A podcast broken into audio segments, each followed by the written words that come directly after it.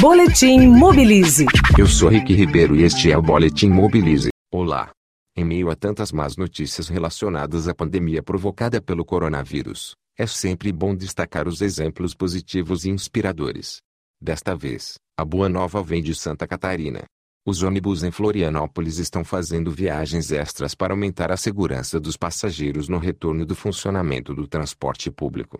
A medida visa garantir o cumprimento do distanciamento social durante o trajeto dos ônibus. A região mais beneficiada com a mudança é o norte da ilha, que passou a ter 14 viagens a mais.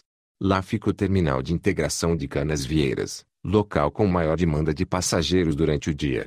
Além do aumento no número de viagens, a prefeitura implantou rigorosos protocolos de biossegurança. Todos os profissionais do setor foram testados anteriormente, e os passageiros fazem um check-in ao entrar no ônibus, usando QR Code. Caso algum dos passageiros seja identificado com o novo coronavírus, os demais usuários que estiverem no ônibus serão orientados a entrarem em contato com a vigilância epidemiológica, para fazer testagem e saberem se foram infectados com a Covid-19. O uso de máscara é obrigatório e os coletivos fornecem álcool gel. Torcemos para que essas medidas tenham continuidade na capital catarinense e sejam replicadas em outras cidades do Brasil. Eu sou Rick Ribeiro e este é o Boletim Mobilize.